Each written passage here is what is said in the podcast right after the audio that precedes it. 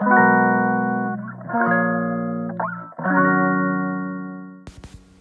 い皆さんこんにちは。本日で66回目の放送となります。今日は、えー、スモールビジネスってサステナブルなのかなっていうテーマでお届けしたいと思います。えっとね今日あの Voicyでですねあの Voicyってあの音声配信アプリで、えっと、バイリンガルモモさんっていう英語と日本語両方を使って、えっと、いろんな情報を、えー、Tips とかをシェアしてくれている、えっと、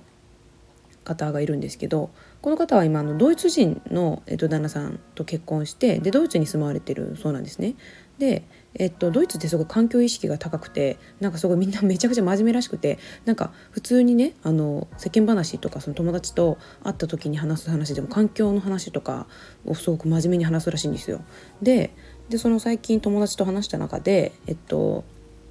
まあどういうことが環境にいいかっていうことを話したらしいんですねどういうその自分の日常生活でどういうことをしたら環境にとっていいことかっていうのを話した時に出てきたのが、まあ、一つはねそのお肉を、え食べるのをなるべく減らすとかっていうのが出てきたそうなんですけどで他にも出てきたのが、えっと、なるべくスモールビジネスで買い物をするっていうのが、えっと、その提案として出てきたそうなんですよ。でそれ聞いてなんか私すごく嬉しくな嬉しいなと思ってあのスモールビジネスってあの、まあ、自分の生き方としてそのスモールビジネスを選択してるけど環境にもあいいんだと思ってでもその時のねあのそのバイリンガルモモさんのお話の中ではなんでスモールビジネスがあの環境にいいのかっていうことは全然あの具体的には述べられてなくてあのちょっと自分でなんでかなってちょっと思ってネットで調べてみたんですね。でえっと実際ネットで調べるとなんかスモールビジネスは、えーこうだからサステナブルですとかこうだからエコですみたいな根拠みたいなの見つけられなくてで、えっと、自分がネットで探して出てきたのはですねえっとエシカルあエシカルエシカルジュエリーっていう、えっと、テーマというかそのサステナブルなねあの方法であのジュエリーの原材料とかを、えっと、入手して、えっとまあ、サステナブルな形で、えー、ジュエリーを、えー、消費者の人たちに届けるっていう風にえっとジュエリーショップを展開されているハスナっていうジュエリーショップを展開されている白木夏子さんっていう方が書かれているあのノートの記事が出てきました。で、えっと、この中で、えっと、夏子さんも、えっとまあ、あえてかな？あえてこのスモールビジネスにしているのかなと思ったんですけど、えっと、年商100億くらいの規模もう100億とか1,000億とかなんかすごいやっぱでかい規模の会社の商品ってどうしても量産勝ちになりがちであるとまあそれはそうですよねこんだけ多くのあの利益を出そうっていうかあの大きな商売しようと思ったらあのやっぱり一気に作って一気に売るっていうふうにどうしてもなるじゃないですか。で、えっと物があの溢れているようなこの世の中においてあの本質的に本当に存在価値があるようなものを作れるちょうどいいこの企業の規模サイズっていうのは、まあ、年商1億から10億円ぐらいなんじゃないかなというふうに、えっと、夏子さんはこのノートの記事の中でおっしゃってました。であのこの働いている人もあのこのくらいの規模の会社の方があの経営者層ともとその働いてるスタッフとも距離が近くて、まあ、大体みんなに理念が浸透していてであうんの呼吸でギリギリ働ける範囲っていうのが、まあ、このぐらいの規模なんじゃないかなということでした。まあ、なのでやっぱこのスタッフ一人一人も当事者意識があるように感じられるというふうにおっしゃってました。でまあそのまあ、いろんな会社はあると思うんですよ。スモールビジネスであってもその必ずしも環境にいいとかあのサステナビリティなスモールビジネスじゃないところもいっぱいあると思うんですけど、えっとまあ、なんでこのドイツ人の方あのこのバイリンガルモーブさんの会話の中であのスモールビジネスが、えっとまあ、エシカルというか環境にいいっていうふうに言われたのかなっていうのを考えると、えっと、トレーサビリティが確保されている商品、えっとまあ、どこでこの商品は生産されてどういう流通をたどってえこの店頭に並んでいるのかっていうのをその追跡できる、えートレのトレサビリティっていうんですけどこれが確保されている商品っていうのはスモールビジネスの方が扱いやすいからかなと思いました。あのまあ、ビッグビジネスでも最近はねイオンさんとかは結構その消費者の方に、まあ、目の見えるあのその生産者の方が目に見えるようにこの商品化しているっていうふうにあの取り組みもされてると思うんですけど、えっと、例えば地元の農家さんがあの地元で週に1回開かれるマルシェとかで、え売られてる野菜と、まあ、イオンとかねそういった、まあ、大きいデパートで売られてる野菜どっちがエコっていうかその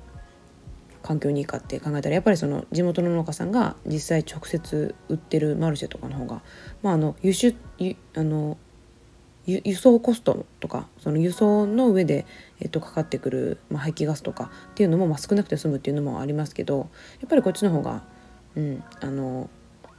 トレーサビリティとか、まあ、エコという意味で、まあ、サステナブルって言えるんじゃないかなと思いました。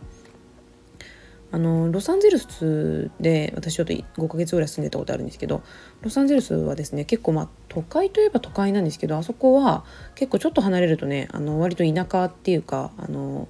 結構人が住んでない地域いっぱいあってでそこでね畑をやってる人って結構多いみたいなんですよ。でなので毎週土曜日だったかな？土曜日か日曜日の朝にあの、まあ、普段はですねあのなんかレコード街みたいな感じのところのストリートにあのマルシェが開かれるんですよ。でとっても素敵でそのマルシェなんかあの農家さんたちも来るしあの自分で手作りで石鹸売ってる方とかがあの石鹸とか売りに来たりあと手作りでお菓子を作ってる方があの市場に出してたりとかしてですごく、まあ、多様性もあるしなんか大きなデパートとかで買い物するよりなんか直接ねその生産者の方から買うことができてあのすごくいいあの市場っていうかその場所だなってあの思ってたんですよ。だからそういったあの、まあ、スモールビジネスの方たちからあの商品を入手できる形っていうのは確かにすごくサステナブルっていうかエコかなと思いました。まあ、マルシェなんてその特に何ですかね位置は外でやるじゃないですかだから暖房とかも何もないし、まあ、あの形自体は確かに昔からあって、えーと、サステナブルな方法だよねとは思いました。でえっと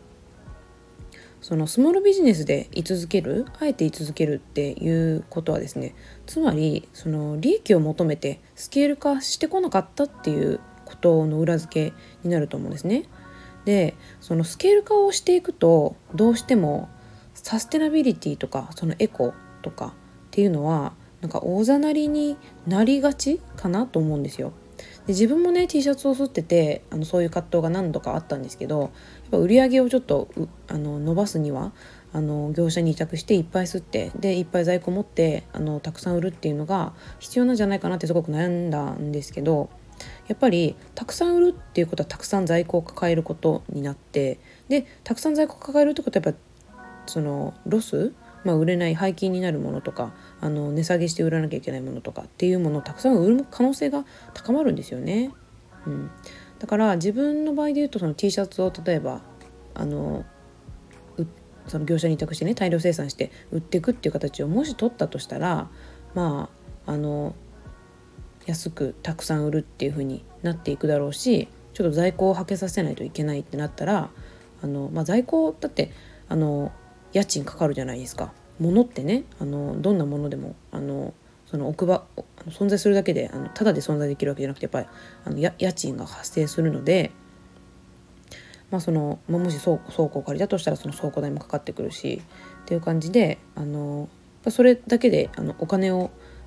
あの使うのでその商品を持ってるっていうだけでだからやっぱりそれを、ね、安く、うん、もしかしてあの値下げして発揮させなきゃいけなくなるかもしれないしって思うとあの安く買った商品ってあのあまり大切にされないんじゃないかなっていう気持ちもあるんですよね。あのやっぱ高く買ったものってその品物のあの品質どうのこうのというよりやっぱり大切にしようっていうあの気持ちがなんか生まれやすいと思うんですよね。あのまあ全然関係ないですけど 例えばあのライザップとか行ってダイエットした人もやっぱ高くお金払ったからこそやっぱ痩せなきゃいけないって成果を求める求めがちだと思うんですよ。だからやっぱりお金の大きさってやっぱその対価その人が働いてきていたお金を払それぐらい大きなものを、えーと、支払支払ってるっていうその対価なのであのやっぱ安く売ると安く扱われるんじゃないかなっていう気持ちもあってやっぱりその大量生産で安く売るっていうのは環境にも良くないのかなと私は思いましたまあ、それでね多少高くても、まあ、そんなにたくさんは売れなくてもあのちょっとずつ売ってまあお客さんも喜んでもらえて、まあ、自分もなんか満足できるようなあの商売だったらいいのかなって思って自分はスモールビジネスがいいのかなって思っています。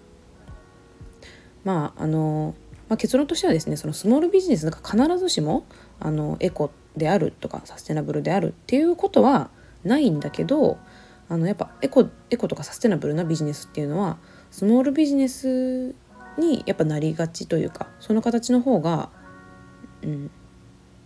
このサステナビリティを維持しやすいっていうのはあるのかなと思いました。はい